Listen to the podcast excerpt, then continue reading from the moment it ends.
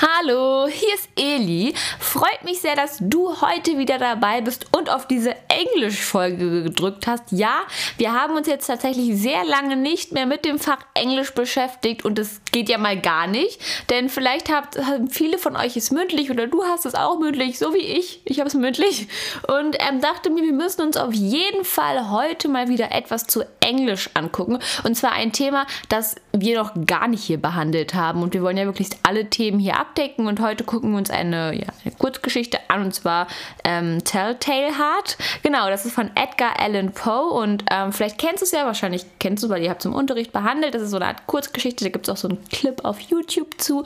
Und da werde ich dir heute mal eine kleine Inhaltsangabe zu geben, damit du eben weißt, worum geht es da überhaupt. Also damit du dich vielleicht noch daran erinnern kannst und auch in der englischen mündlichen Prüfung, falls die Lehrer das fragen sollten, dass du dann eben sagen kannst, ja, es ging da und darum. Also damit du auch wirklich ganz genau Bescheid Bescheid weißt. Wie gesagt, das Ganze ist von Edgar Allan Poe und es gehört eben zu dem, ja, ja einen der berühmtesten Kurzgeschichten der Schauerliteratur. Also es wird ein bisschen schaurig. Und ähm, zu Deutsch heißt dieser Titel Telltale Heart eben das verräterische Herz, falls du das noch nicht wusstest. Wir gucken auch nochmal, was hat es mit dem Titel auf sich. Das ist ja klar, also warum heißt es überhaupt so? Nochmal als kurzen Überblick, es geht über, Überblick, es geht tatsächlich um einen Mord von einem Ich-Erzähler, also die Person, die uns die Geschichte erzählt. Der Erzähler ist eben auch sozusagen gleichzeitig der Mörder. Deswegen werde ich auch mal, weil diese Person keinen Namen hat, also sie heißt jetzt nicht irgendwie Paul oder Justus, keine Ahnung, ähm, ist es tatsächlich so, dass ich mal, dass ich auch sagen würde, ja, der Erzähler hat dann das und das getan. Also damit du weißt, von wem ich jetzt gerade rede. Ähm, genau, es geht, von, es geht um, wie gesagt, um einen Mord von einem Ich-Erzähler und ähm, dieser tötet einen alten Mann aufgrund eines Auges. Und dabei ist es ihm eben ganz wichtig, während er diese Geschichte erzählt, möchte er die ähm, Leute davon überzeugen, die das eben sozusagen hören oder diese Kurzgeschichte sozusagen lesen, möchte die Menschen davon überzeugen, dass er nicht wahnsinnig ist. Also, dass er gar nicht so wahnsinnig ist, auch wenn er jetzt jemanden umgebracht hat, ist er doch nicht wahnsinnig. Das möchte er eben eigentlich überzeugen mit dieser Geschichte. Deshalb erzählt er sie.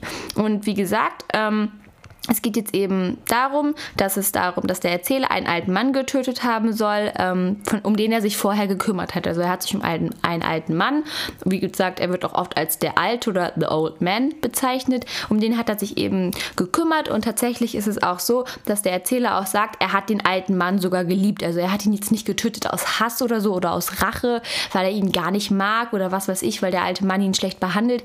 Nein, er gibt sogar zu, dass er ihn geliebt hat. Allerdings hat ihn etwas gestört gestört und das ist sein riesiges Auge. Der alte Mann hat nämlich ja zwei Augen. Das eine ist normal und das andere ist extrem groß und das erinnert ihn eben an das Auge eines Geiers und er kommt damit gar nicht klar und sagt immer, immer wenn er dieses Auge sieht, dann gefriert ihn das Blut in den Adern und er wird total verrückt und würde am liebsten ausrasten. Also kurz auf den Punkt gebracht, er kann dieses Auge nicht ab und es macht ihn wirklich wahnsinnig. Und daraufhin entscheidet sich der Erzähler dann auch, er muss ihm diesen, dieses Auge irgendwie irgendwie nehmen. Also er kommt nicht klar damit, das ständig zu sehen. Er muss sich um diesen alten Mann kümmern. Und ähm, nee, das geht gar nicht, dass er dieses Auge sehen muss und möchte ihm das deshalb nehmen und also entfernen oder so.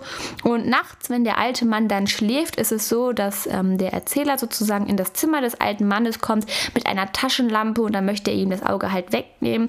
Und ähm, wie gesagt, da kommt, dafür kommt er jede Nacht in, ein, in sein Zimmer. Er kann die Tat aber nicht vollbringen, da das Auge geschlossen ist. Ist ja klar, der alte Mann schläft, er hat die Augen logischerweise zu. Und deswegen begründet eben der Erzähler das damit, ja, er kann ihn nicht töten, weil das Auge eben zu ist und es kann irgendwie nur gemacht werden, wenn das Auge offen ist. Genau, deswegen tötet er ihn viele Nächte nicht.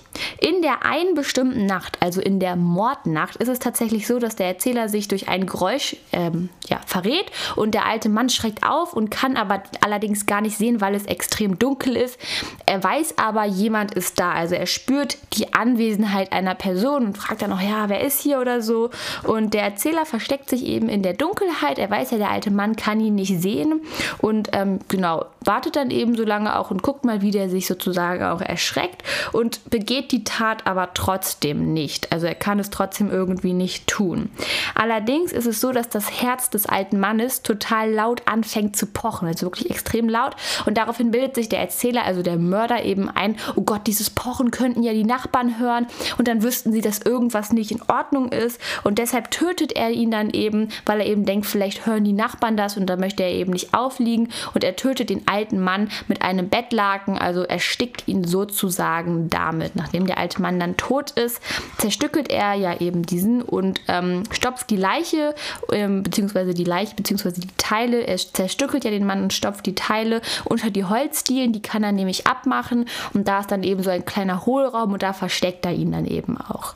Und dabei, während er das erzählt, beteuert eben der Erzähler immer wieder, dass er klaren Verstandes sei, weil er die Leiche ja perfekt versteckt habe und deswegen ist er ja nicht wahnsinnig und, auch, und ist auch klaren Verstandes, weil er weiß ja genau, was er tut und ähm, beteuert sozusagen immer weiter, dass er nicht wahnsinnig ist. Dennoch ist es aber so, auch wenn er diesen Mann jetzt getötet hat und das Herzpochen hat die Nachbarn nicht erreicht, da klingeln die Polizisten trotzdem bei ihm. Der Grund dafür ist, dass tatsächlich ein Nachbar etwas gehört hat und nicht ein Herzpochen, sondern den Schrei des alten Mannes ist. Und die Polizisten wollen sich jetzt natürlich vergewissern, ob alles in Ordnung ist. Und der Erzähler führt die Polizisten eben herein durch das Haus und sagt eben, der alte Mann ist auf Reisen und ist deshalb nicht da und ist sich eigentlich ziemlich sicher, dass alles gut ist. Er sagt auch, dass der Schrei von ihm selber kommt, weil er einen Albtraum hatte und dann voller Schreck aufgewacht ist. Und es war sozusagen von ihm gekommen und ist es eigentlich ziemlich sicher. Er ist sich ziemlich sicher, weil er weiß ja, der, der alte Mann ist jetzt zerstückelt und versteckt. Die Polizisten können ihn in dem Hohl Hohlraum nicht finden und also diesen alten Mann und deswegen ja zeigt er den Polizisten das ganze Haus und lädt sie sogar auf ein Tässchen Tee ein und die Polizisten willigen daraufhin auch ein. Und tatsächlich stellt er die Stühle, also wo sie den Tee trinken, auch in dem Raum auf, wo der alte Mann eben ja verschachtelt liegt in diesen Holzdielen, einfach um, damit der Erzähler sich auch selber beweisen kann, ja, ich bin doch total klaren Verstandes, ich kann hier auch entspannt mit denen Tee trinken und sie trinken dann eben Tee und es ist alles in Ordnung. Allerdings bildet sich der Erzähler oder der Mörder dann irgendwann ein mit der Zeit, das Herzpochen des Alten zu hören. Also er hat das Gefühl, er hört das Herzpochen des alten Mannes und es wird immer lauter und lauter und es macht ihn extrem verrückt und wahnsinnig und er flippt völlig aus und denkt sich, warum hören die Polizisten das denn nicht? Die wissen ganz genau, was ich getan habe. Also dieses Herzpochen macht ihn extrem verrückt und er denkt halt, ah, die Polizisten, die lachen die ganze Zeit, aber in Wahrheit wissen sie doch, dass ich der Mörder bin und ähm, um sich von dieser Qual zu befreien, auch von diesen Gedanken, die er jetzt in sich trägt, ähm, schreit er es irgendwann heraus und sagt dann, ja, er hat den alten Mann getötet unter den Dielen und ähm, genau sagt das dann den Polizisten. Es ist ja klar, dass er daraufhin verhaftet wird. Und das war jetzt, wie gesagt, eigentlich auch schon die ganze Inhaltsangabe. Also du merkst, es geht hier um einen Mörder, der die ganze Geschichte erzählt, der Ich-Erzähler, der hat eben, kümmert sich um einen alten Mann. Der alte Mann hat ein riesiges Auge, damit kommt er nicht klar, möchte ihn daraufhin töten, tut das auch, aber nicht aufgrund des Auges Auges dann, sondern aufgrund des Herzpochens. Und das führt uns wieder zu dem Titel Das verräterische Herz. Das ist hier nämlich sehr verräterisch in zweierlei Hinsicht.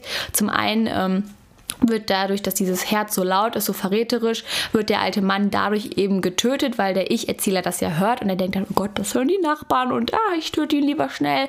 Und es ist auch in zwei, also wie gesagt, es ist nochmal verräterisch ein zweites Mal, weil der Erzähler oder der Mörder sich dann eben einbildet, er würde es die ganze Zeit noch pochen hören und das Herz ist deshalb so verräterisch, weil natürlich dann auch rauskommt, dass er eben oder der Erzähler, der Mörder hat den alten Mann getötet und deshalb ist es eben verräterisch, weil ähm, es macht sozusagen seinen Plänen einen Strich durch und sagt dann eben, ja, nee, doch, du hast es sozusagen. Also dieses Herz beeinflusst diesen Erzähler so total dolle, weil er eben ja ähm, dieses Pochen immer noch hört, auch nachdem er ihn getötet hat, also den alten Mann. Deswegen ist es halt verräterisch, das passt eben auch nochmal zu dem Titel.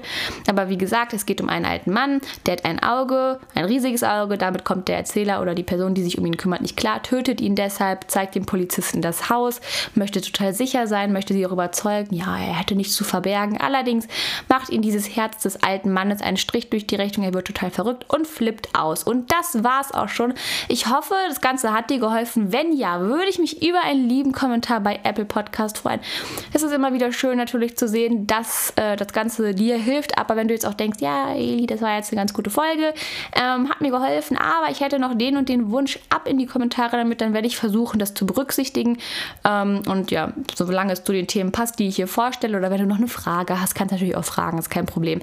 Und du kannst mir natürlich auch eine kleine Spende bei ähm, ja, PayPal hinterlassen oder beziehungsweise uns hinterlassen. Und falls du jetzt denkst, ich habe kein Apple iPhone, aber äh, Apple iPhone, ich habe kein Apple, äh, würde aber gerne Spende hinterlassen, da kann ich aber nichts fragen. Nein, du kannst auch bei der Spende einen Kommentar hinterlassen, falls du da auch nochmal eine Frage haben solltest. Also du kannst sogar da auch einen Mini-Kommentar schreiben oder eine Frage. Also wie gesagt, einfach einen Kommentar hinterlassen oder eine Spende. Und dann sehen wir uns das nächste Mal wieder. So, das war's jetzt mit dieser Folge. Ich hoffe, sie hat dir gefallen. Aber bevor du jetzt wegschaltest, bleib auf jeden Fall noch dran, denn ich möchte dir noch unbedingt eine Podcast-Empfehlung aussprechen. Und zwar kennst du schon Abi-Expert. Ja, genau, da kannst du dir sicher schon denken, dass sie sich auch mit dem Thema Abitur beschäftigen. Und da liegst du 100% richtig, denn die Abi-Experten beschäftigen sich unter anderem auch mit vielen Themen, die auch dir weiterhelfen könnten. Beispielsweise helfen sie dir bei deinem Abi-Shirt, bei deinem Abi-Buch, aber sie organisieren auch Abi-Bälle. Das bedeutet eben, du wirst ein unvergessliches verlässlichen Abi-Ball haben. Und wenn du das eben möchtest, dann schau doch mal auf jeden Fall in deren Podcast vorbei. Abi-Expert heißt er und da wirst du wirklich rund um viele Themen informiert, die das Abitur betreffen. Natürlich auch Abi-Reisen. Das ist natürlich auch immer ein unvergessliches Erlebnis. Und ich glaube, das ist wirklich perfekt für dich, wenn du das Abitur auf jeden Fall noch vor dir hast und unvergessliche Erlebnisse an dieses haben möchtest. Schau auf jeden Fall, beziehungsweise hör auf jeden Fall mal rein. Vorbeischauen kannst du natürlich auch gerne auf deren Seite. Your Abi, es ist alles alles in der Beschreibung unten verlinkt, also klick auf jeden Fall mal drauf.